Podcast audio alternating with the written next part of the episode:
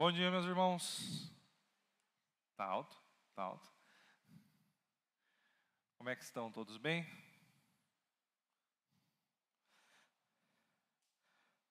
Vamos começar nosso EBD. Muito bom vê-los. Ah, espero que Deus fale aos nossos corações hoje, né, nessa série que a gente está fazendo né, nesse mês de férias, canções para uma vida nova. O pastor Roni ainda está de férias, hoje é o último domingo de férias dele, domingo que vem ele já já está de volta. Né, e o, o Jonas está de férias agora também. Tá, então, Estou sozinho, estejam orando por mim. Não, estou brincando, estejam orando também, por mim também, né? Mas, mas estejam orando pelo pastor Roni, que volta essa semana agora, né? Que ele volte animado, né? que a gente possa ter um bom ano juntos aí como igreja, que Deus o use né? para nos direcionar e também a, orar pelo Jonatas, Meire, o Jojozinho, para que eles tenham um bom tempo de férias. Devem estar lá para lá de Florianópolis, já essa semana, né? Ele foi já para lá. Muito bem, vamos orar para a gente começar? Posso pedir para alguém orar? Vocês vão ficar chateados se eu pedir para alguém orar? Não, né? Orar é uma benção, né? Bom, Camilo, você ora por nós? Você ora por nós, pedindo para que Deus abençoe esse momento. Lembra de orar pelas famílias que estão de Covid, né? Em geral aí estão lidando com a doença. Camilo, irmão Camilo. Bom, Camilo, pode? Paulo, passa o microfone aqui para o irmão Camilo orar. Camilo aqui, ó. Isso. Senhor Jesus, te damos graças pela essa manhã que podemos estar aqui reunidos nessa escola dominical. Damos graças pela presença do pastor Levi, que se preparou para dar essa aula. Que o Senhor esteja nos abençoando, cuidando de nós, Senhor Jesus. Que nessa fase da Covid que nós estamos passando, uma outra fase diferente, que o Senhor esteja abençoando as famílias da igreja, protegendo a cada um, Senhor Jesus. Abençoando com cura aqueles que já estão infectados, Senhor. Que o Senhor também esteja guardando as férias do, estão acabando agora do pastor Roni, que ele possa voltar é, entusiasmado para um novo período de trabalho na igreja. Abençoa também, Senhor Jesus, todos que aqui chegaram. Em nome de Jesus nós oramos. Amém. Amém. Muito bem. Vamos lá, antes da gente começar a aula, só dar um aviso. É o momento que a gente está passando com o Covid aí vindo uma nova onda, né, exige da gente prudência, tá? Então, pedir para os irmãos, quando estiverem dentro da igreja, principalmente, né? Onde ah, a gente se reúne, né, onde a gente acaba se juntando num bom grupo de pessoas, que a gente ah, tente nesse momento manter aí as, as regrinhas básicas aí de, de proteção que têm sido direcionadas para nós, né? Não tem nenhuma orientação de restrição vindo por parte do governo, como imposição, né? mas o momento agora exige prudência da nossa parte. Né? Então, manter as máscaras direitinho, né? quer cumprimentar o irmão, cumprimenta ele, mas depois passa um álcool gel rapidinho na mão. Né? E ah, apesar dessa, aparentemente, essa onda ser um pouco mais branda no sentido de gravidade, ainda assim ela tem a sua gravidade. né? Tem pessoas que ah, podem lidar muito mal com esse vírus ainda, né? Então vale aí a, a recomendação para que todos nós podemos, possamos, né? Ter prudência, principalmente eu aí, tá? Às vezes vocês veem eu estou andando com a máscara abaixada, eu vou tentar ficar com a máscara direitinho, tá bom? Pedir para o pessoal do Ministério acolher, ver direitinho os álcools aí para deixar espalhado pela janela para o pessoal ah, ter à disposição também, tá bom? Muito bem. Vamos continuar nossa série aí, Canções para uma Vida Nova. Eu não lembro se eu já falei que eu gostei muito desse nome. Canções para uma Vida Nova por causa do joguinho. Não, falei. Estou brincando, né? Eu e o Jonatas ficamos orgulhosos aí do, do, do nome da, da série, né? fazendo esse joguinho aí, né? Começo de ano, a gente querendo uma vida nova, mas também a Igreja Batista Vida Nova. né? E aí pegando esses salmos de pere- peregrinação, né? a fim de que seja, de fato, parte da nossa playlist aí na, nas nossas vidas durante esse ano, né, que nós possamos nos incentivar, nos eh, exortar, consolar por meio desses salmos, né? E não sei se você reparou, mas o ano já está acabando. O, ano, o mês já está acabando, louco, né? O mês, o mês já está acabando, né? Janeiro começou esses dias, a gente já está no dia 23. Né? Domingo que vem já é dia 30. E aí o mês de janeiro já acabou.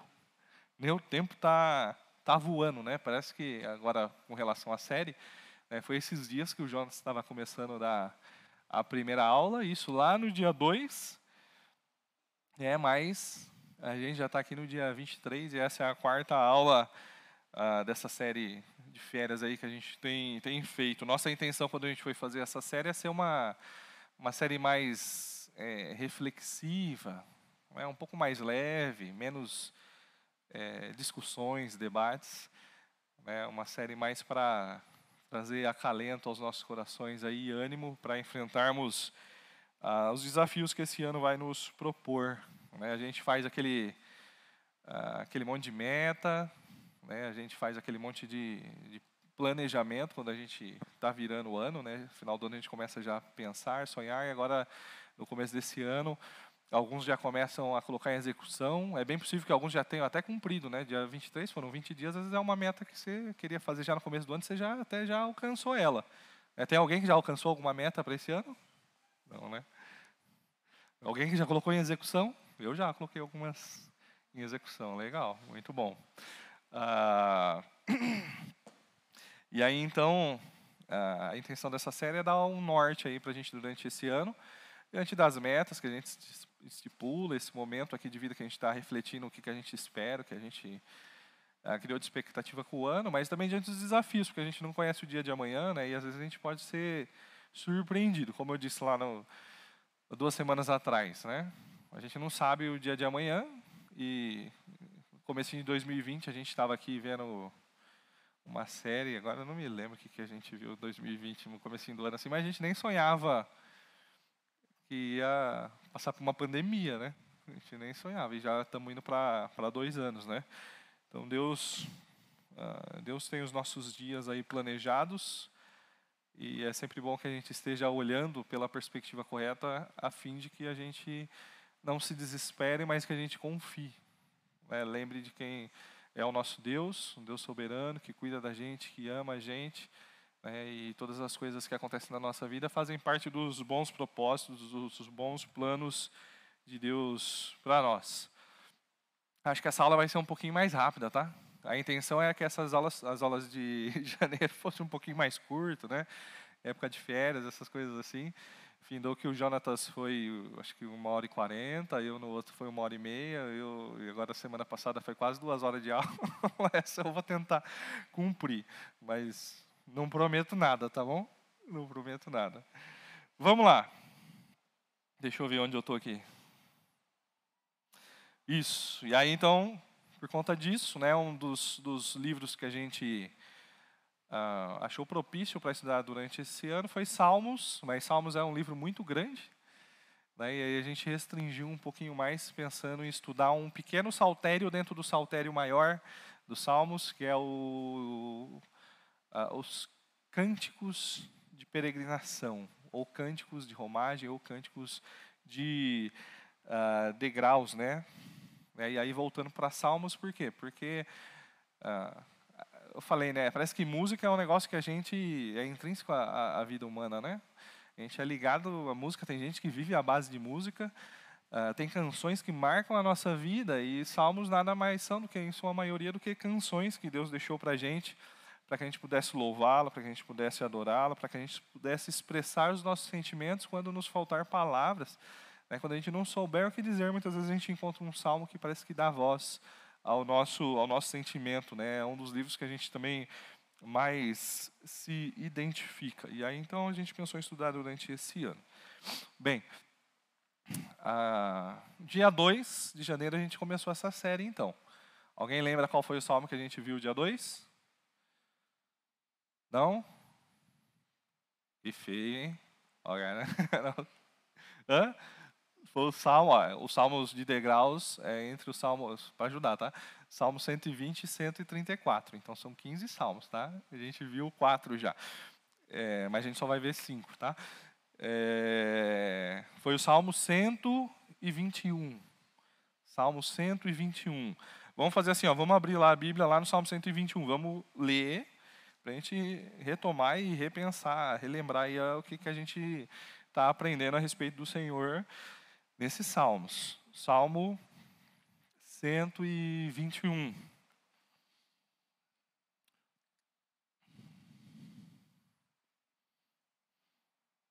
Muito bem, abriram. Vamos juntos. Observe, acompanhe a leitura. Levanto os meus olhos para os montes e pergunto: de onde me vem o socorro? O meu socorro vem do Senhor que fez os céus e a terra. Ele não permitirá que você tropece, o seu protetor se manterá alerta. Sim, o protetor de Israel não dormirá e ele está sempre alerta. O Senhor é seu protetor, como sombra que o protege, ele está à sua direita. De dia, o sol não o ferirá, nem a lua de noite. O Senhor o protegerá de todo o mal, protegerá a sua vida. O Senhor protegerá a sua saída e a sua chegada desde agora e para sempre. Muito bem, vamos lá.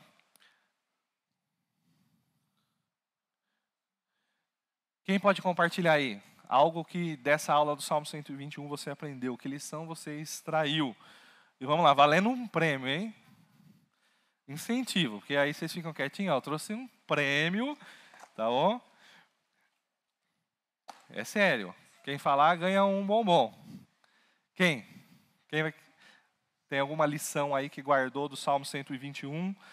A aula que o Jonatas ministrou para a gente no dia 2. Alguém? O pessoal não lembrava nem que salmo era, né? Vai lembrar? Ninguém? Vai perder o bombom, eu vou falar aqui, vai perder. Não precisa falar qual foi a aula, mas às vezes alguma coisa que marcou ali, né, que você guardou. Ninguém? Muito bem. Perder o bombom, certo? Sabe que isso é bom, porque aí eu já vou garantindo um docinho para depois do almoço. Vamos lá, o Salmo 121. Né, nós aprendemos que o Senhor, Ele é o nosso protetor. Né, foi bem significativo estudar esse salmo ali no primeiro dia do ano, porque na virada do ano a gente tem aqueles negócios de uh, criar expectativas, né? E na nossa cultura as pessoas fazem desejos, fazem uh, esses pensamentos positivos, fazem alguma promessa, aqueles negócios assim, né? Cheio de mandinga, né? E num período de pandemia, vendo que lá na Europa ela estava aumentando um pouquinho para chegar aqui no Brasil e também estourar né, essa nova cepa. Certamente um dos desejos que as pessoas estavam mantendo e nutrindo seu coração era que nesse ano eles tivessem proteção. Né? Aí é superstição, é mandinga, é pular ondinha, é, sei lá, pensamento positivo. Né? Mas o que a gente aprende aqui no Salmo 121 é que a gente não precisa dessas coisas. Né? Porque o Senhor, ah, Ele é o nosso protetor, né? o Criador de céus e terra. Né, eles iam andando, é, caminhando a Jerusalém, olhavam para os montes, né, lugar onde eram construídos os altares, tinha a questão de consagração dos deuses, e eles perguntavam de onde me vem o socorro. Né, o socorro não vem de nenhum Deus que habita exatamente ali no monte, né, apesar de Deus ter a habitação dele ali no Monte Sião, né, onde ficava o templo. Mas era do Deus que criou aqueles montes, né, o Deus que criou céus e terra. Né, e aí então, a gente pode viver tranquilo, em paz, sereno, porque o nosso Deus, né, o Deus Criador dos céus e da terra, Ele é nosso socorro, Ele é nossa segurança, é Ele quem preserva as nossas vidas. Enquanto estamos nessa terra, numa situação de peregrinação, a gente pode ficar em paz, sabendo que Ele está cuidando da gente e que Ele vai chegar, fazer a gente chegar, independente da gente, independente de qualquer coisa, inclusive da gente, né, Ele vai nos fazer chegar uh, ao nosso destino final. Ele vai fazer a gente chegar lá. Foi isso que a gente aprendeu no Salmo 121. Vou dar mais uma chance, hein? Salmo 126. Ó, valendo o prêmio. Eu vou ler, vamos ler o Salmo 126 para relembrar? Salmo 126. Muito bonito esse salmo também, né? Quando o Senhor trouxe os cativos de volta a Sião, foi como um sonho. Então a nossa boca se encheu de riso e a nossa língua de cantos de alegria. Até nas outras nações se dizia: né, O Senhor fez coisas grandiosas por esse povo. Sim, coisas grandiosas fez o Senhor por nós, por isso estamos alegres. Senhor, restaura-nos assim como enches o leito dos ribeiros do deserto. Aqueles que semeiam com lágrimas, com cantos de alegria colherão. Aquele que saia chorando enquanto lança a semente voltará com cantos de alegria, trazendo seus feixes. E aí, alguém quer arriscar ganhar um bombom? Falar o que, que aprendeu com esse, com esse salmo? Johnny, passa o microfone para o Johnny ali, ô... Paulo. Não tem certo e errado, tá? Bom dia a todos. Bom,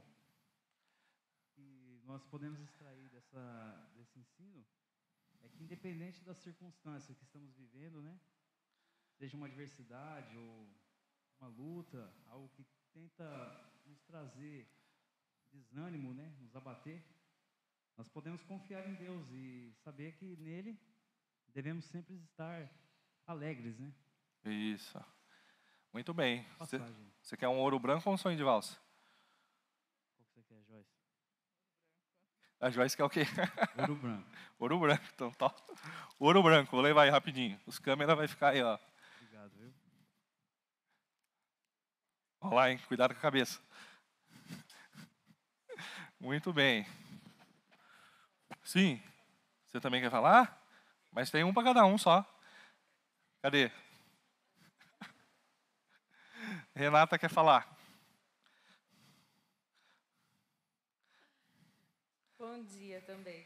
É, eu gostei muito da, dessa aula do Salmo 126. é, e uma coisa que eu gostei muito foi daquele vídeo que o pastor passou sobre Deserto é, os Negev. do, deserto, no- do, do Negev, né? Uhum. E depois eu assisti várias vezes, porque foi muito interessante como Deus, é, do nada, ele provê as coisas, né? E para a gente também é da mesma forma, né? E no final aqui do Salmo também, é, eu tirei que a gente tem que se alegrar sempre com aquilo que Deus vai fazer em nossas vidas. Porque tem alguns momentos que a gente acha que está no deserto, né?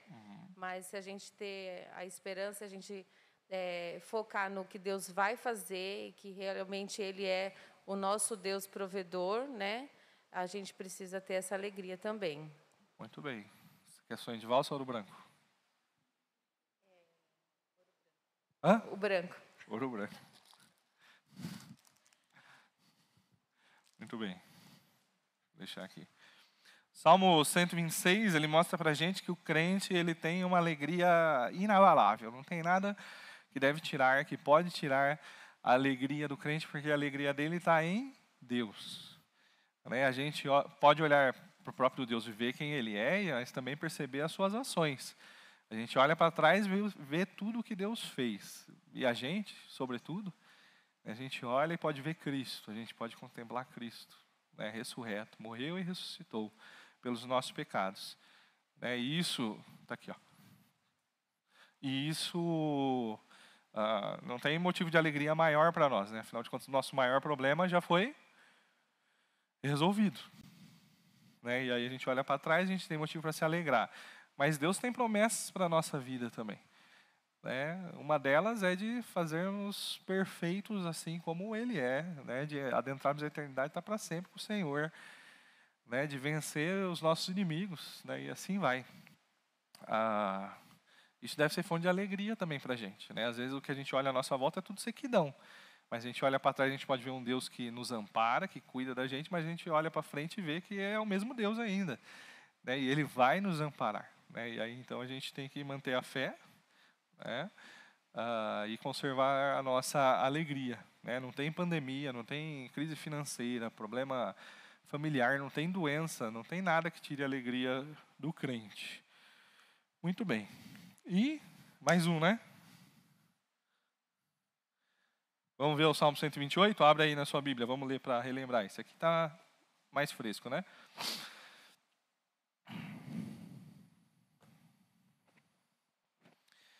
Como é feliz quem teme o Senhor, quem anda em seus caminhos. Você comerá do fruto do seu trabalho e será feliz e próspero. Sua mulher será como videira frutífera em sua casa, seus filhos serão como brotos de oliveira ao redor da sua mesa. Assim será abençoado o homem que teme ao Senhor. Que o Senhor abençoe desde Sião, o abençoe desde Sião, para que você veja a prosperidade de Jerusalém todos os dias da sua vida e veja os filhos dos seus filhos. Haja paz em Israel. Alguém? Alguém quer arriscar aí o que é aprender no Salmo 128? Valendo o prêmio? Já adianto que só tem um ouro branco só, tá? Então, ó, vamos, vamos, vamos. Estela. Ai, bom dia.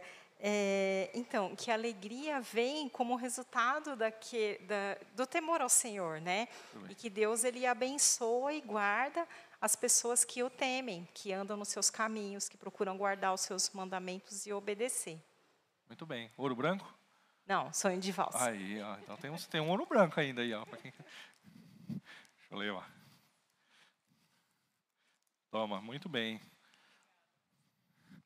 O Salmo 128 nos mostra exatamente isso. Né? O temor do Senhor, a gente guarda na nossa cabeça por conta do livro de Provérbios, que o temor do Senhor, ele é o princípio do conhecimento, é o princípio da sabedoria. Né? Mas o temor do Senhor também é o começo da felicidade da vida do crente. Né? Você quer ser alguém feliz? Tema ao Senhor. É, essa é a lição do Salmo 128. Mas mais que isso, né? você quer ser feliz? Tema ao Senhor. Você quer ter uma família feliz? Tema ao Senhor. Você quer ter uma nação feliz? Tema ao Senhor. Por quê? O temor do Senhor traz felicidade, né? traz bênção para a vida do, do, ah, do crente, né? do, do, daquele que teme ao Senhor, mas ah, essa felicidade, essa bênção, ela se espalha também sobre a família, né? passando para a esposa, filhos, chegando ao ponto de alcançar até os próprios netos. Né? E também né, ao ponto de al- alcançar a sua comunidade, né, a sua nação né, ali no contexto, em primeiro momento, a partir de Jerusalém, alcançar toda a nação.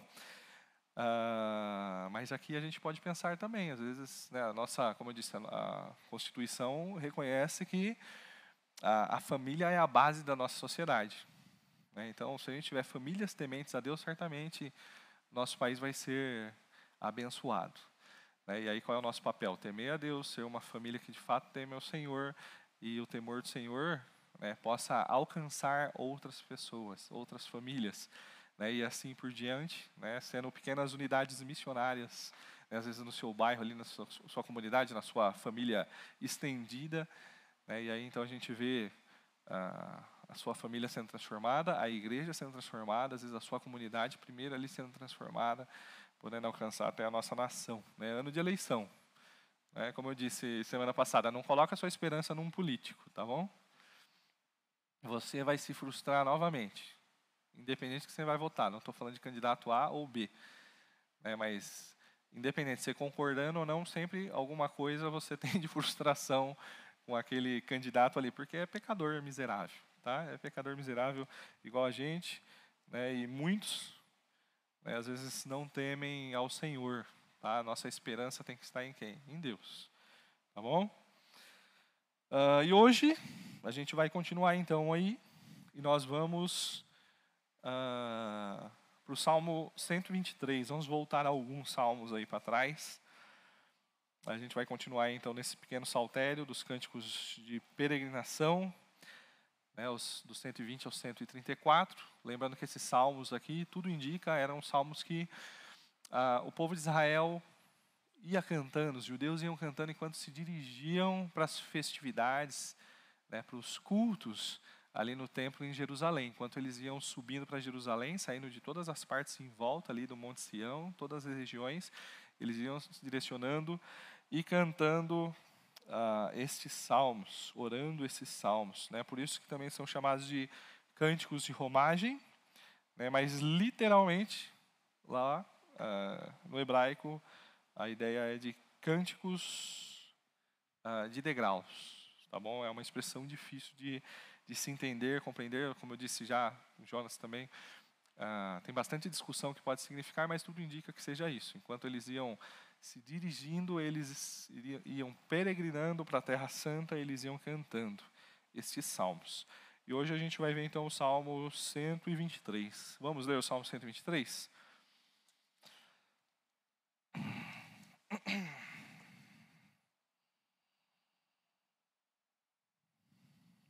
Vamos lá. A ti levanto os meus olhos, a ti que ocupas o teu trono nos céus. Assim como os olhos dos servos estão atentos à mão do seu Senhor, e como os olhos das servas estão atentos à mão de sua senhora, também os nossos olhos estão atentos ao Senhor, ao nosso Deus, esperando que Ele tenha misericórdia de nós. Misericórdia, Senhor, tem misericórdia de nós. Já estamos cansados de tanto desprezo. Estamos cansados de tanta zombaria dos orgulhosos né, e do desprezo dos arrogantes. Mais uma vez. A ti levanto os meus olhos, a ti que ocupas o teu trono nos céus. Assim como os olhos dos servos estão atentos à mão de seu, de seu senhor, e como os olhos das servas estão atentos à mão de sua senhora, também os nossos olhos estão atentos ao Senhor, ao nosso Deus, esperando que Ele tenha misericórdia de nós. Misericórdia, Senhor, tem misericórdia de nós. Já estamos cansados de tanto desprezo, estamos cansados de tanta zombaria dos orgulhosos e do desprezo dos arrogantes. Muito bem. Agora há pouco nós estávamos falando de ah, planos para um novo ano. É, muito provavelmente você fez os seus planos, você fez as suas metas, você criou as suas expectativas. né? geralmente esses planos vão envolver, quero perder uns quilinhos. né? A gente sempre quer emagrecer um pouquinho, né? Tem alguém que quer engordar? Às vezes tem gente que precisa, né? Mas não é, geralmente não é, não é a meta. O Avner levantou a mão ali, até assustei. Ele estava passando, só assim, ó, tirando o braço de trás da cadeira. Mas a gente faz nossas metas, né? Às vezes a meta para esse ano é eu quero encontrar, né, os jovens, né? Eu quero encontrar o meu, meu grande amor. Né? Às vezes você já tem sua família, o plano é expandir a família. Né? Eu quero ter filhos, quero que Deus me abençoe com filhos. Espero que depois da aula passada, inclusive, né, você queira, né, os jovens casais aí queira ter muitos filhos. E eu vi uma pessoa ali, eh, viu? Fazendo assim, ó. Viu, Davi? Do lado seu aí tinha uma pessoa fazendo assim, ó, muitos filhos, ó. né? Às vezes esse pode ser os seus planos. Às vezes o seu plano é colocar em ordem as suas finanças, é conseguir dar um, um up aí na sua, na sua carreira, arranjando um emprego melhor. Às vezes é trabalhar menos e ter mais tempo para a família. Né? E se você é crente assim como eu, a gente faz nossas metas também, os nossos objetivos, nossas expectativas quanto à nossa vida espiritual, né? Às vezes a gente cria ali ah, a meta, né? Às vezes eu quero ser eh, mais constante no meu devocional diário. Né? Não quero falhar nem um dia esse ano. Aí às vezes é uma meta muito alta, né? Mas fala, ó, às vezes uma semana de sete dias eu quero pelo menos cinco dias. Né? Eu vou tentar fazer todos os dias, mas pelo menos cinco. Né? E assim vai, você vai traçando as suas metas. Às vezes é sua meta é esse ano eu quero me envolver mais no serviço, né? Eu quero servir melhor e mais a minha igreja, o povo de Deus, né? Às vezes é eu quero me envolver mais, né, com com evangelismo, quero às vezes ter a oportunidade, né, fazer parte de uma viagem missionária, né, os pais de família às vezes pensam, eu quero pastorear melhor o rebanho que Deus tem me dado ali na minha casa.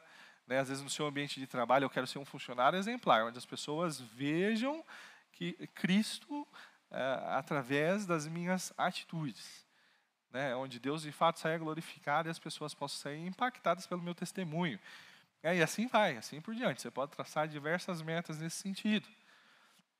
É, mas o grande problema é que em meio às nossas tentativas, né, às vezes o nosso ato de é, perseverar né, em crescer na vida cristã, isso vai trazer para a gente hã?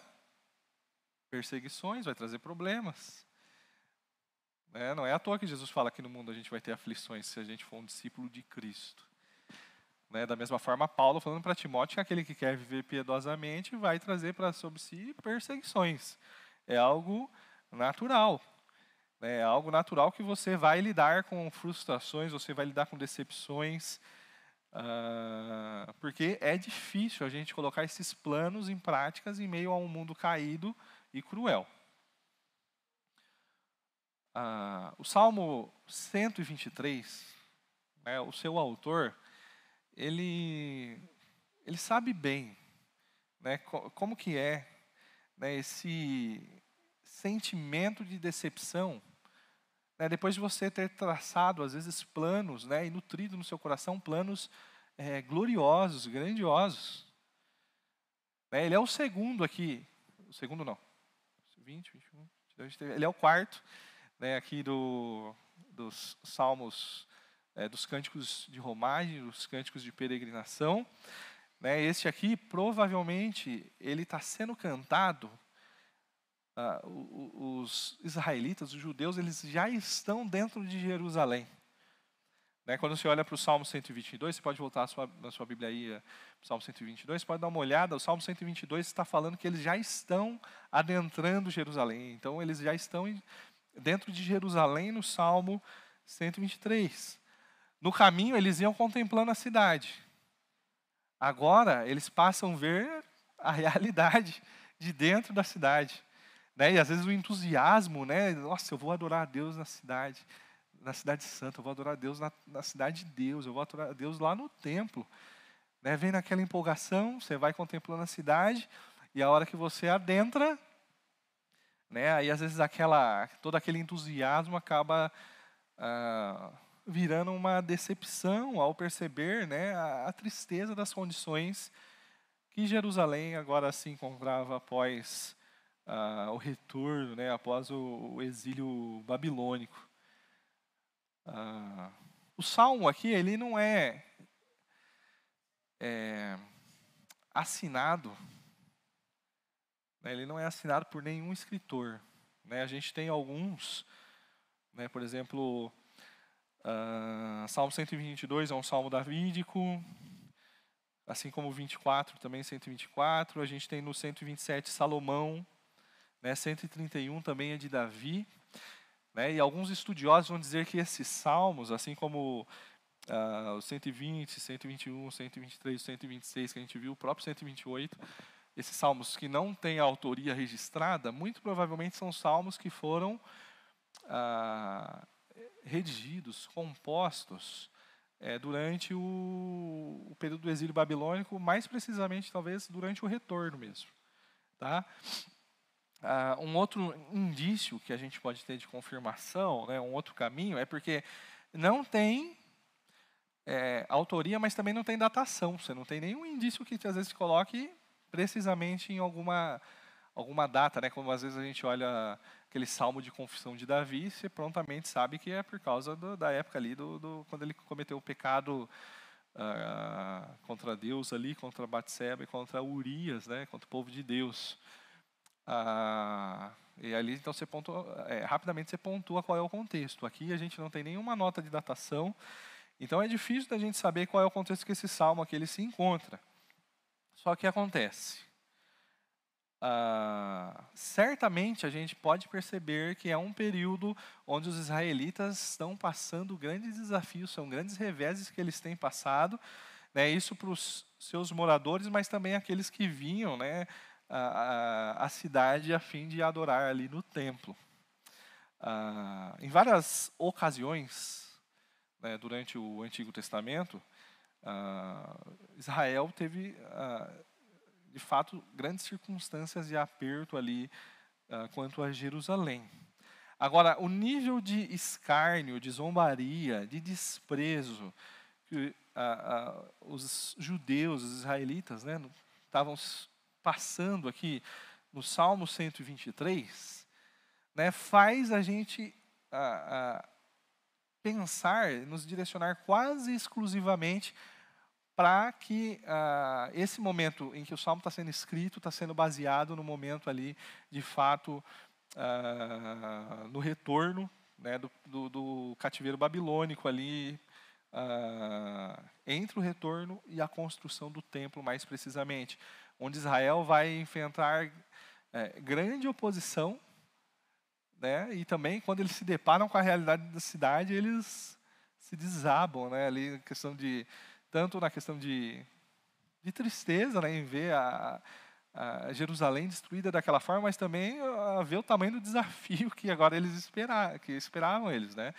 Eles saem de lá todos animados, vamos reconstruir a cidade de Deus. A hora que eles olham como é que estava, e eles ah, assustam, né? Então, é, é quase certo que estar saturado do desprezo, né, dos orgulhosos, da forma como eles estão falando ali, é, indica esse momento aqui ah, entre o retorno e a construção dos muros da cidade ali com, com Neemias, tá bom? Ah, bom, era isso. É, Os peregrinos vinham, chegavam a Jerusalém, né, e aí então, conforme eles iam encontrando a condição de Jerusalém, eles iam então se decepcionando. Né? E o que acontece?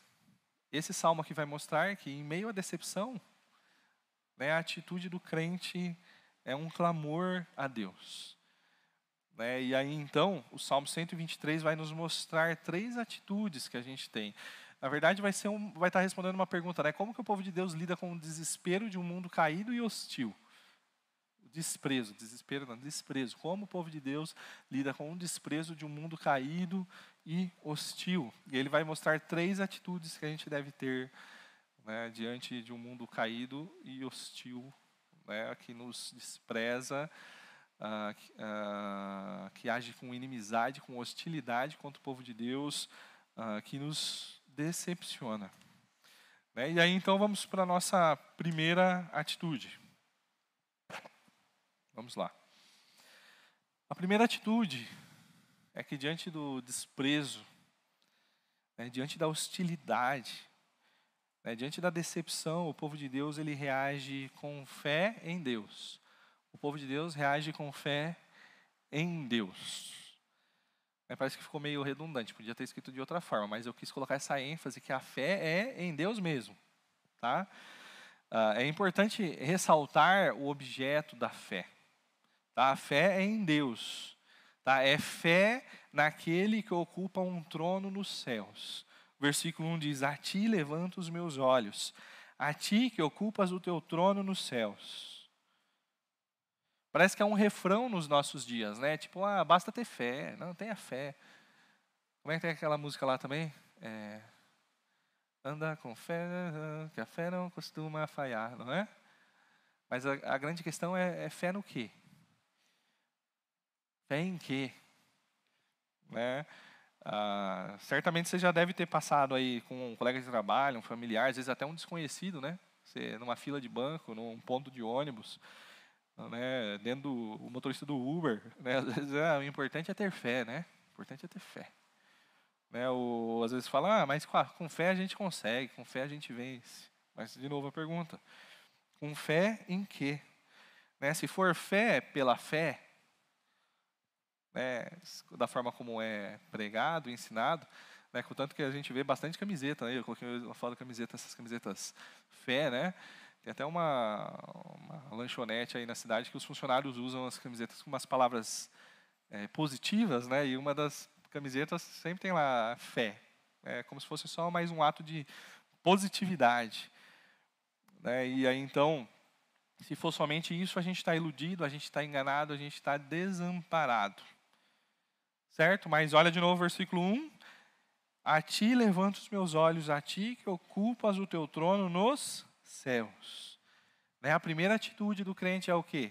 Diante da, da- da- do desprezo, da decepção né, que ah, esse mundo hostil nos causa, como povo de Deus, o crente mantém a fé né, ou coloca a sua fé em Deus. É, humanamente falando, as circunstâncias né, que os judeus eles estavam enfrentando aqui é, eram de fato terríveis. tá? Elas não podiam ser evitadas por meio de, às vezes, recursos pessoais. né? Eu tenho aqui uma quantidade de dinheiro, eu tenho aqui algo à minha disposição, armas, pessoas, sei lá, Qualquer tipo de recurso que então te faria vencer ou passar é, imune àquela dificuldade. É, não, não havia essa possibilidade. Muito provavelmente, como eu disse, a situação que eles estão se deparando aqui é um muro derrubado.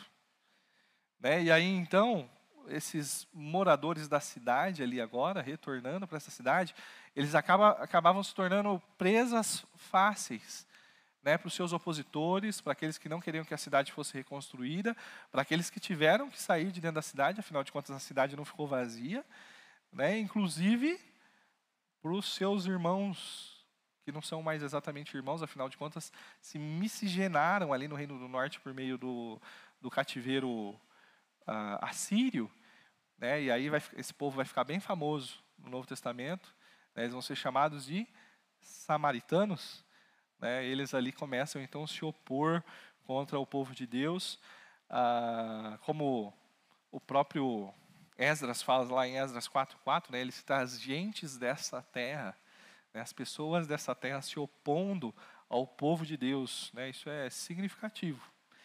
Né. A defesa para isso, o que, que seria? Ter as muralhas. Né, e aí então teria algum nível de segurança. Mas o que acontece? As muralhas estão em ruínas. E eles estão labutando ali para tentar construir, reconstruir essas muralhas. Mas o que acontece? Sem os recursos próprios, eles têm que fazer o quê? Tirar os olhos das muralhas, das muralhas e fazer o quê? Olhar para o alto. Olhar para aquele que de fato tem os recursos necessários para prover aquilo que eles necessitavam, né, para então prover a proteção que eles tanto precisavam, o ânimo que eles tanto necessitavam. É interessante pensar que no Salmo 121, né, que a gente viu com o Jonatas, fala: Eleva meus olhos para os montes. Não é? Onde fica. Onde Jerusalém foi construída? Sob o Monte Sião, certo? Agora eles estão de cima do monte. Né? E agora eu estou em cima do monte. E agora eu vou olhar para onde? Eu olho para os céus, né? buscando socorro naquele que tem um trono né? nos céus. Ah, essa ação de olhar para o alto, né? ela expressa confiança ah, em Deus. Né? Como eu disse, ela já foi utilizada ali no Salmo 121, né? mas da figura de olhar para os montes e então se direcionar àquele que criou os montes. Agora, de cima dos montes, eles olham diretamente para os céus, para aquele que habita os céus. Isso. Você consegue perceber?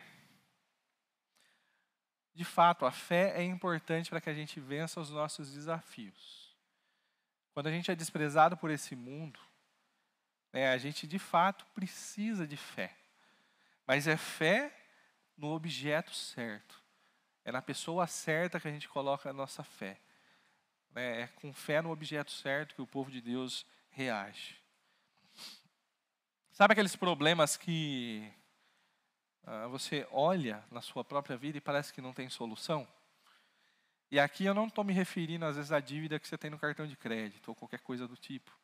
Coisas que, às vezes, só com um pouquinho de planejamento, ou um grande planejamento, às vezes, né? Uh, esforço, trabalho, a gente consegue resolver. Aqui é um negócio que tipo, não depende da gente, não está ao nosso alcance. Nós não temos recursos para resolver. É, hoje a gente tenta se posicionar né, e defender os nossos valores, os valores cristãos, né, os valores de Cristo, do reino de Deus. Nessa terra a gente é, é oprimido. Né, a gente se levanta contra é, causas a favor da vida, por exemplo, né, e aqui eu me refiro exatamente à questão do aborto, a gente é escorraçado, são retrógrados. Né, meu corpo, minhas regras. E o corpo do bebê? Não é? Não, o dele não importa. Né, mas aí a gente é motivo de chacota. A gente ficou para trás. Né, a gente se levanta a favor da família. Vocês não sabem de nada, o mundo está evoluindo. Né, e aí tentam desconstruir o padrão que Deus elaborou e assim vai. É, sabe, aqueles problemas que não têm solução, não dependem da gente. É, às vezes, é aquele, aquela perseguição que você está sofrendo no trabalho, é porque você está querendo fazer tudo corretamente, tudo certinho, sem trapaça, né, sem engano. né, e aí você, então, às vezes ali é perseguido, né, você não recebe o reconhecimento, você não recebe oportunidades melhores, às vezes você vira motivo de, de gozação né, ali entre os colegas de trabalho, às vezes você fica isolado. não é? Sabe, às vezes aquele familiar que tanto você fala de Cristo, mas aí você só vira motivo de zombaria ali para ele. Ah, sabe, às vezes, a, quando você olha para a sua nação, como eu estava me referindo, né, e você tem aquele sentimento que, como cristão, às vezes você está se tornando um cidadão de segunda classe, né, e a sociedade te ridiculariza, te colocando rótulos como seja retrógrado, obscurantista, fanático, tantos outros que são colocados sobre nós, né, e parecendo que a opressão, a oposição só vai aumentar sobre nós, né, e às vezes, de alguma forma, querendo tirar liberdades nossas. Né, sabe, até mesmo, e essa aqui talvez seja uma das mais difíceis, é aquela luta que você tem contra aquele pecado. Ah, você não consegue vencer, né, você sente que não tem forças. De fato, você não tem. é no poder do Espírito. Né, Você vai vencer essas coisas todas com fé. Né, É com fé né, que os, os servos de Deus, eles olham então para o seu Senhor, porque sabem que somente em Deus, somente no Criador de todas as coisas, no sustentador, mantenedor de todas as coisas, né, que podem então ser providas e fornecidas as soluções para esses problemas. Dele, né, as coisas não fogem do controle. A gente é pego de surpresa, Deus não. Né, e Deus planejou toda a nossa vida, né? Salmo 139 fala ainda quando eu era massa informe, um embrião. né, Deus já tinha os meus dias pensados, planejados, escritos. né, todas essas coisas fazem parte dos bons planos de Deus para a sua vida. Né, E além do mais, né, agora já meio que passando, começando a passar para a segunda atitude, essa fé é baseada na dependência que Deus tem, né, que, que o servo tem de Deus. Ele depende do seu Senhor. É, não é a fé de quem. ah, a fé de quem não apenas conhece ao Senhor e sabe que Ele é capaz, mas é, é de quem necessita, é de quem precisa, reconhece que de fato é, é- é necessário para ele né, aquela ação do Senhor, ele depende daquilo. Né, fé em Deus. Né, o povo de Deus, diante de desprezo desse mundo, reage com fé em Deus. É uma segunda atitude é que diante do desprezo, o povo de Deus reage com esperança. Tem uma música de um cantor adventista, eu vou me referir a ela, por entender que, que uma, pelo menos uma das frases da música é verdade. E não estou incentivando ninguém a sair ouvindo músicas adventistas por aí, tá bom? Embora, de fato, boa parte do mundo cristão, né, as, da música cristã tenha sido produzida por eles, isso é uma estratégia deles para nos enganar, porque a gente vai consumindo as coisas boas e de repente vem também o veneno deles. Né? Mas tem uma frase de um, de um desses cantores, de uma música, que a música fala. ah, Fala, eleva os olhos para o monte, né, de onde o meu socorro vem. A esperança pressupõe a espera, logo vem o rei. E aí é essa frase: a esperança pressupõe espera. Aí fala que um relógio quebrado acerta a hora durante o dia pelo menos duas vezes. Né? E aqui a gente tem uma verdade, de fato. A esperança pressupõe espera.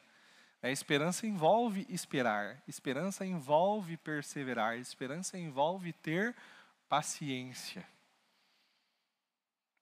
Os editores da Bíblia de Jerusalém, ah, eles intitularam, né? Eles ah, se referiram a esse salmo aqui como uma oração dos deserdados. Ah, e basicamente a ideia deles é mostrar a aflição, né? Ah, todo o lamento que os peregrinos estavam tendo ali naquele momento. Agora, em meio a todo esse turbilhão de angústia, né, brilha, raia né, a luz da providência de Deus. E é por isso que Spurgeon vai intitular esse salmo. Na verdade, ele se refere à forma como alguns né, intitulavam naquela época, como o salmo dos olhos da esperança. Aí, se Spurgeon falou que esse salmo é dos olhos da esperança, eu não vou colocar um título diferente, por isso que eu coloquei o título Olhos da, da Esperança. Eu sou é um pouco fã né, de Spurgeon, né? Enfim, é o príncipe dos pregadores. Um dia, quem sabe a gente chega lá, mas será? Não. Enfim. Agora, vamos ver o verso 2. Né, no verso 2, logo após essa ênfase do olhar para o alto, a gente vai encontrar agora o salmista desenvolvendo uma figura. Ó. Assim como os, os olhos dos servos estão atentos à mão de seu senhor, como os olhos das servas estão atentos à mão de sua senhora, também os nossos olhos estão atentos ao Senhor, ao nosso Deus, esperando que Ele tenha misericórdia de nós. A ilustração que, esse, que o salmista vai trazer aqui para a gente uh, é, é, baseada na, no contexto de escravidão. Basicamente, parece que ele vai envolver uh, as suas questões existenciais, por ter experimentado da escravidão, uh, ele, vai, ele vai trazer tudo isso e trazer como motivo, né, baseado nessa experiência, trazer um motivo de confiança em Deus. Né, ele vai trazer a realidade de homens e mulheres de Israel, coisas que eles tinham experimentado, vivenciados. Alguns, pode ser que nesse momento ainda estivessem lá, passando exatamente por isso. Né, e pensa, um regime de escravidão, né, e naquela época, a escravidão não tinha nada a ver com etnia, igual a gente experimentou aqui no Brasil, mas a escravidão tinha relação com derrota militar. Né? Um povo era derrotado, e aí então o povo conquistador vinha e escravizava aquela nação. Isso acontece com Judá, com uh, os babilônios, aconteceu também com o reino do norte, Israel, com os assírios. E aqui, né, ele se vale então dessa figura uh, da escravidão para expressar seu motivo de confiança. Uma outra coisa que vale lembrar aqui é que num regime de escravidão uh, é algo extremamente duríssimo. Tá, escravo não tem nome. Escravo não tem história pessoal. Escravo não tem direito trabalhista. Escravo simplesmente não é nada.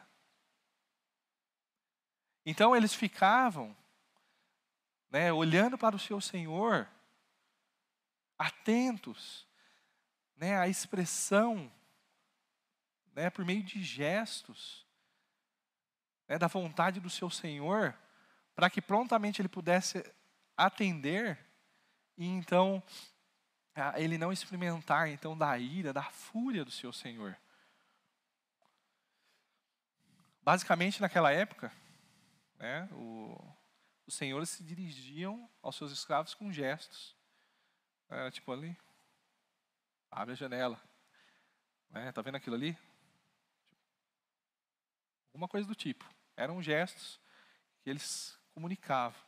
E demorou muito, certamente, violência sobre uh, o servo. Essa ilustração aqui ela coopera para a gente numa espécie de um quadro duplo. É, o primeiro vem ah, do fato que os seus senhores, então, ali comunicavam com os seus servos por meio de gestos. É, a expressão da vontade do Senhor era comunicada por meio de gestos. Então, se o salmista está pensando nisso, né, ele estaria recordando que para os seus irmãos que, embora eles tivessem, de fato, passando por um momento difícil, de desprezo, né, de hostilidade, atravessando por dificuldades, eles deveriam permanecer firmes no serviço do Senhor. Né, e não usar toda essa situação de pretexto para então abandonar, né, jogar o corpo na pista e se tornar é, infiel. Só que acontece, o versículo, né, ele continua, ele passa essa ilustração, né? Servos com os olhos nas mãos do Senhor, né? As servas com, com os olhos nas mãos uh, da Senhora. Né? Assim nós estamos atentos ao Senhor, olhando para o Senhor, esperando, finalzinho do versículo, que Ele tenha misericórdia de nós. Então, o que dá a entender é que esse olhar né, com atenção para Deus é na esperança, no esperar tá, de uh, uma, uma expressão, uma pro, provisão benéfica da parte de Deus. Assim como os servos recebiam os sustentos ali, então, da mão do Senhor, é, olhar para as mãos significa, né, olhar para as mãos do Senhor significa também aguardar pela provisão vinda de suas mãos. Né, a ilustração traz a ideia do servo olhando constantemente, atentamente às mãos do Senhor para ver aquilo que ele precisa.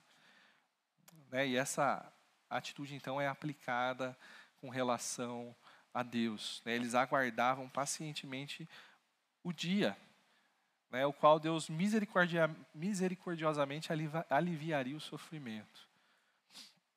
Veja, eles olhavam para as mãos, os escravos olhavam para as mãos dos seus senhores atentamente para saber qual é a sua vontade.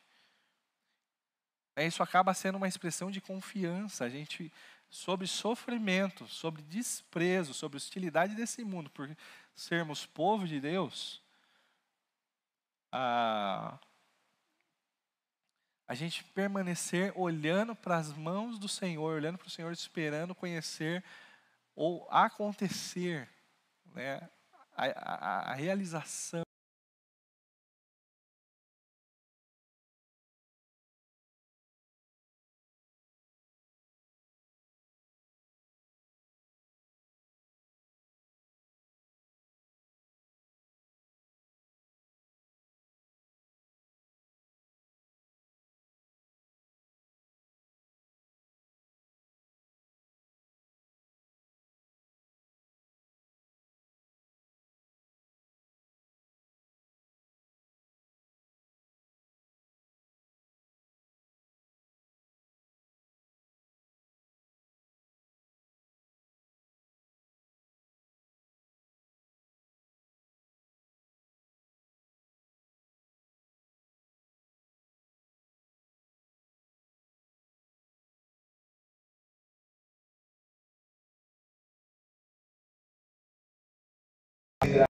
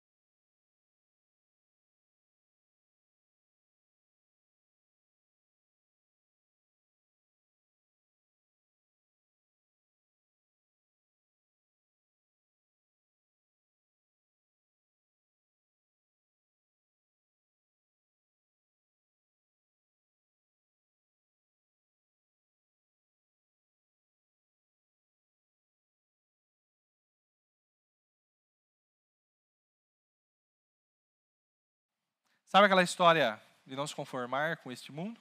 Romanos 12, sabe? Então é exatamente isso. Tá? Com dissonância eu estou me referindo a não buscarmos um modo de nos acomodarmos ao sistema, né, ao padrão desse mundo, né, ao, ao sistema perverso de vida dessa terra. Mas é nós nos sentirmos ou nos posicionarmos como dissonância, dissonantes, inadequados, inconformados né, diante dos parâmetros ah, desse mundo rebelde, desse mundo hostil. Só que qual que é o problema? Quando nós nos portamos assim, o que, que vai trazer, o que, que vai vir sobre a gente? Oposição. É, vai vir desprezo. É exatamente como aconteceu aqui com os israelitas. Eles estavam obedecendo a Deus, experimentando as promessas né, do retorno, né, a reconstrução da cidade, do templo. E aí então eles estavam experimentando oposição. Olha os versículos.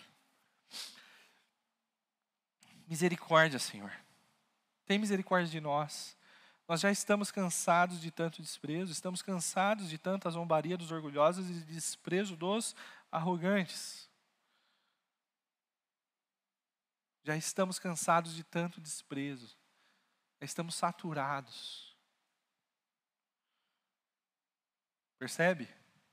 Desprezo, hostilidade é uma marca do povo de Deus. Hostilidade não da nossa parte, mas contra a gente. Somos um povo que é desprezado por esse mundo. Mas agora, da mesma forma que se desprezo acaba sendo uma marca do povo de Deus, nós encontramos uma outra marca. E essa outra marca é o clamor né, que o povo de Deus se direciona a Ele, pedindo por sua graça e favor. Né, o versículo 3 diz: Misericórdia, Senhor, tem misericórdia de nós. É uma linda oração que vai marcar a história da igreja. Você já reparou que algumas vezes você ouve essa oração no Novo Testamento? Tem misericórdia de mim. É exatamente a mesma oração.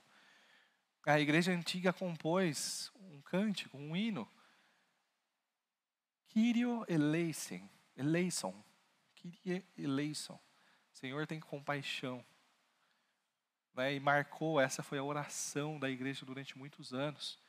Né? E frequentemente, quando oramos aqui, é a oração que nós também nos direcionamos ao Senhor, a oração do Salmo 123. É, o Salmo 123 tem quatro versículos, é bem curtinho. E parece que Deus faz isso de propósito. Porque a hora que a gente é nocauteado por esse mundo, a gente é desprezado, a gente não tem muito tempo, né? não é nem exatamente tempo, mas a gente está tão atordoado que a gente não consegue armazenar muita informação. A gente precisa de um negócio que vem preciso. Né? E são quatro versículos só, mas que marcam a história da igreja. Misericórdia, Senhor, tem misericórdia de nós. Essa oração aqui, A intenção dela não é fazer que os, os servos de Deus eles comecem agora a dançar conforme a música. Não é se conformar, muito pelo contrário, é isso que a gente está vendo, é não se conformar. Mas que os servos de Deus eles se direcionem né, ao, no clamor, ao favor de Deus, né, pedindo a confirmação né, dessas promessas na vida do povo de Deus, mas ao mesmo tempo clamando a Deus para o julgamento né, desse mundo mal. Né, essa, essa dissonância, ela também é vista no, no modo como o salmista ele enxerga ah, os perdidos. Tá bom? Esses arrogantes, esses orgulhosos, né, eles não são pessoas a serem imitadas, muito pelo contrário, elas são pessoas para serem reprovadas. Por isso estão chamados de arrogantes e orgulhosos. É, nós estamos cansados de tanta zombaria dos orgulhosos e do desprezo dos arrogantes. Agora perceba, esse comportamento não é para que nos faça arrogantes. É pessoa se sentindo superior. né, a esses que zombam da gente, que desprezam da gente. Não, nós somos o povo que clama por compaixão, por misericórdia. Né, E continuamos servindo ao Senhor fielmente, aguardando de fato o grande dia, o dia da libertação, o dia da consumação, o dia que então adentraremos a eternidade juntamente com o Senhor. Essas são as três marcas, são as três atitudes. Quando o povo, o povo de Deus é desprezado, hostilizado por esse mundo, experimenta de decepções diante de planos gloriosos, né, o povo de Deus ele reage com fé em Deus, reage com esperança e reage com dissonância, inconformidade, inconformação.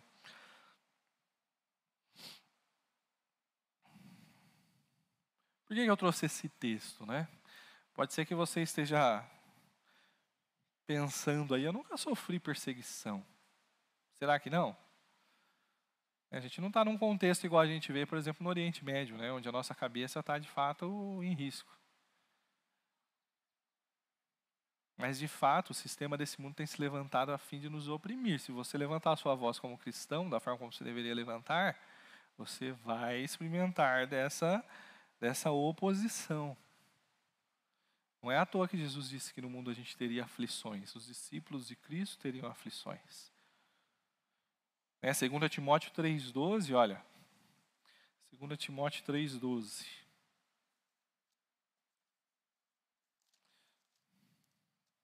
Três doze não, três dois. Ou é três doze? Não, três doze mesmo. Olha aí. De fato, três doze.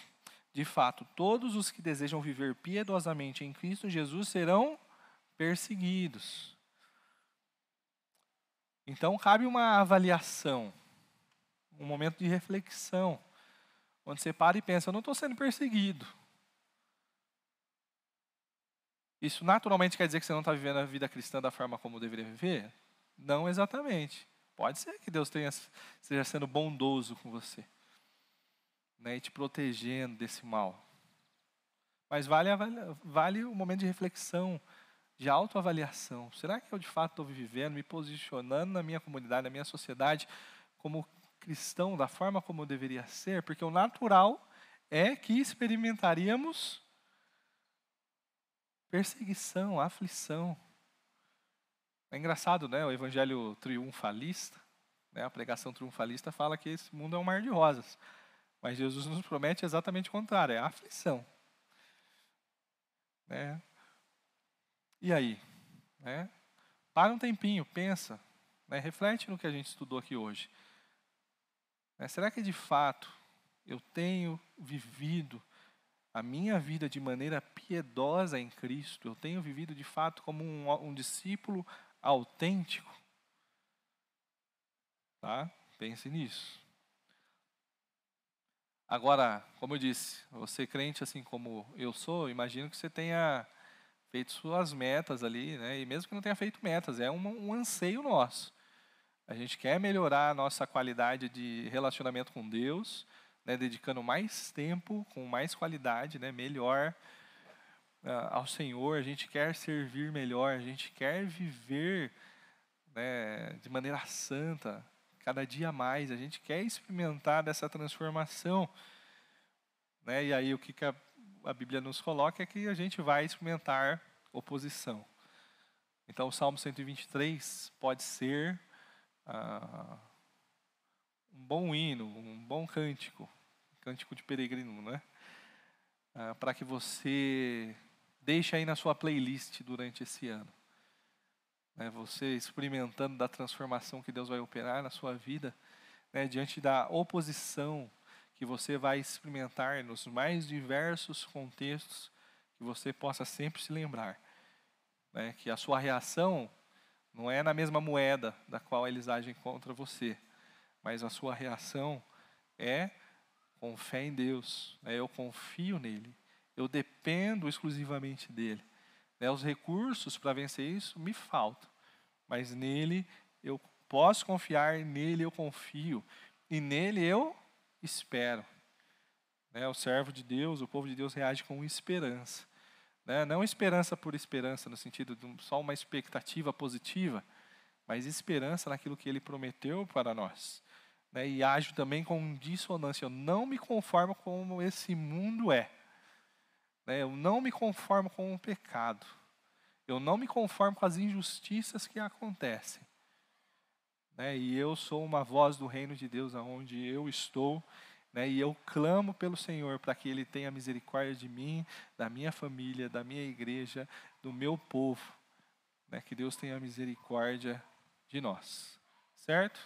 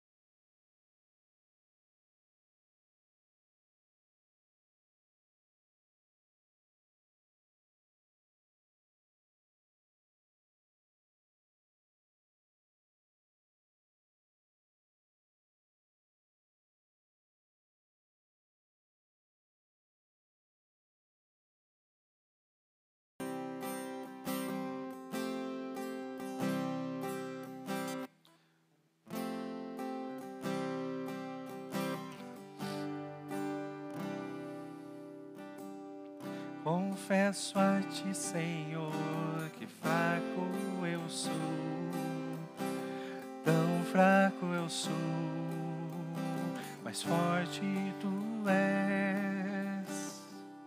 Eu venho a ti, Senhor, sem nada pra dar, só quero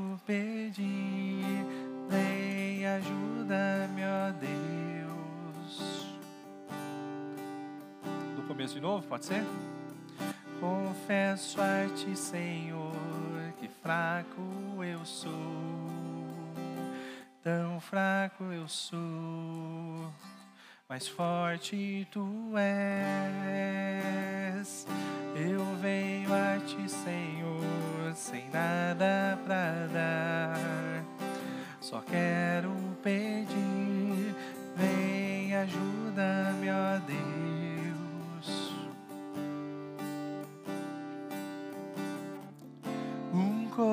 Coração quebrantado e humilde não rejeita, Senhor. Estenda a mim tua graça e deixe teu amor fluir. Por misericórdia nós clamamos, faz chover perdão e graça sobre mim, perdão e graça. E lava-me, Senhor, pois hoje eu preciso do teu amor. Faz chover perdão e graça sobre mim, perdão e graça. E lava-me, Senhor, pois hoje eu preciso do teu amor. Coração quebrantado. Um coração quebrantado. Não rejeita, Senhor. Estenda a mim tua graça e deixe teu amor fluir.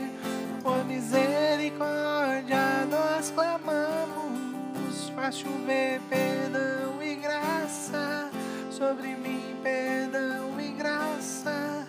E lava-me, Senhor, pois hoje eu preciso do teu amor. Faz chover perdão e graça.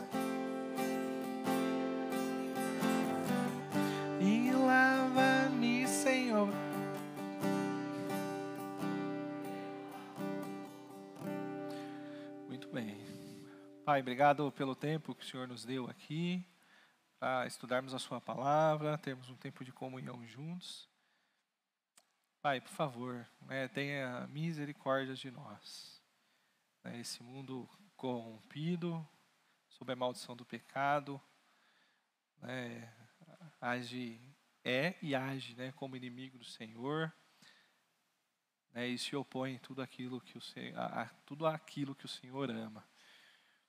Nos ajude a de fato vivermos como povo de Deus, né, vivermos como discípulos do Senhor, né, e diante né, de toda a oposição, hostilidade, perseguição que a gente, como povo do Senhor, venha a sofrer, né, o Senhor derrame da sua misericórdia sobre nós, a fim de que a gente possa estar ah, descansado em paz né, que a gente possa saber que tudo isso faz parte dos seus bons planos para a gente, né, e o Senhor está nos ah, fazendo amadurecer, está nos santificando, purificando, produzindo perseverança em nós, né, e que mediante a esses momentos né, a gente possa de fato é, reagir né, com fé no Senhor, né, mantendo a esperança nas suas promessas, na sua fidelidade, na sua palavra fiel, né, e também agindo ah, com dissonância com esse mundo cruel, né, agindo de fato como pessoas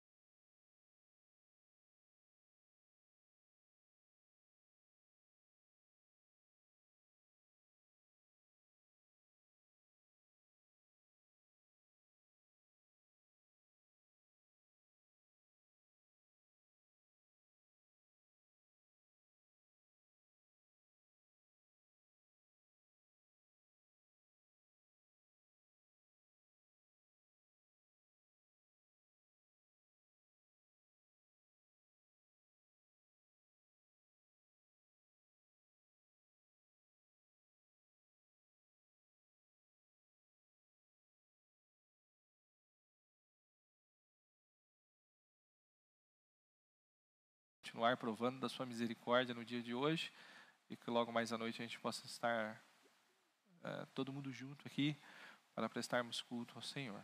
Em nome de Jesus, amém. Muito bem, meus irmãos. Semana que vem, então, nós concluímos a nossa pequena série aí desses cânticos de peregrinação. Deus abençoe a todos.